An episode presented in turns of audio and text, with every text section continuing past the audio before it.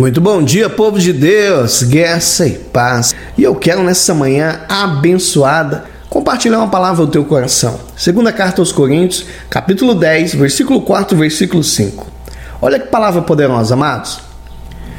Porque as armas da nossa milícia não são carnais, e sim poderosas em Deus para destruir fortalezas, anulando no sofisma e toda altivez que se levanta contra o conhecimento de Deus e levando cativo todo pensamento à obediência de Cristo.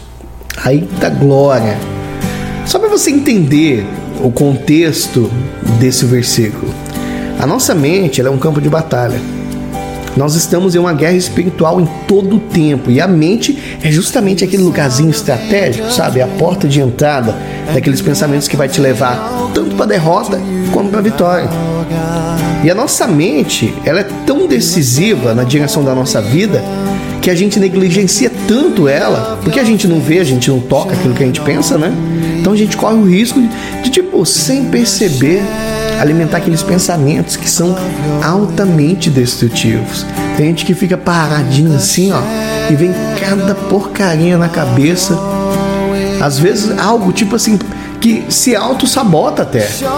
E quando nós fazemos o exercício de tipo levar os nossos pensamentos cativos à obediência de Cristo, nós vamos eliminar as mentiras do inimigo, aqueles argumentos, sabe, aquelas teorias, o seu raciocínio, aquelas artimanhazinhas malignas que principalmente tem a intenção de desmentir, tipo de enfraquecer a palavra de Deus no teu coração.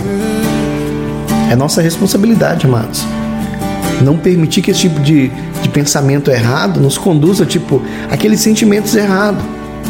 Eles vão fazer a gente tomar decisões contrárias aos planos que Deus tem para nossa vida. Então, eu digo para você hoje, nessa manhã, reflita sempre sobre os pensamentos que chegam até você. Confronta eles.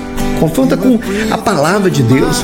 Às vezes você está aí, ah, eu não presto, eu não sou ninguém, ah, é, ninguém me ama, ninguém gosta de mim, eu sou um derrotado. Esse tipo de coisa é tudo artimanha do inimigo. Ou seja, está roubando a palavra semeada no teu coração. Então, sempre, mas sempre reflita sobre os pensamentos que chegam até você.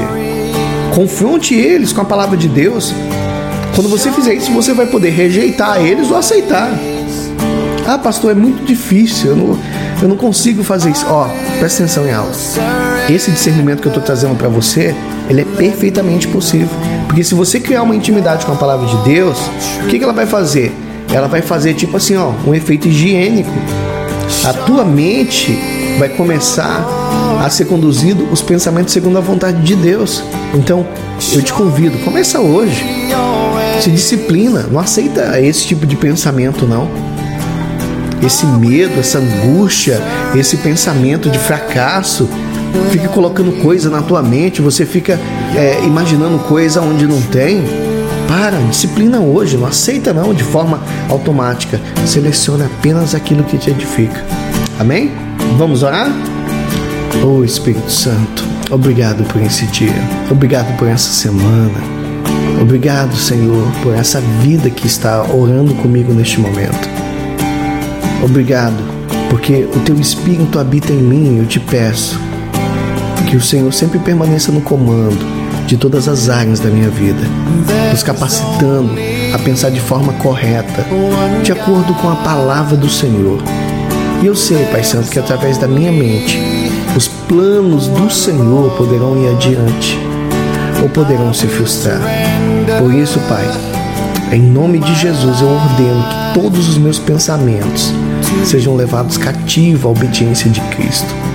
E eu quero pensar, Pai, apenas no que será bom para mim e bom para as demais pessoas que estão ao meu redor. Eu oro juntamente com essa vida, Pai, que está orando comigo, esse homem e essa mulher, em nome do Senhor Jesus. Amém? E você que quer diga que assim seja, para a glória de Deus. Nunca se esqueça disso. A sua mente é um campo de batalha. Cuidado com os pensamentos que chegam até você. Deus abençoe a todos.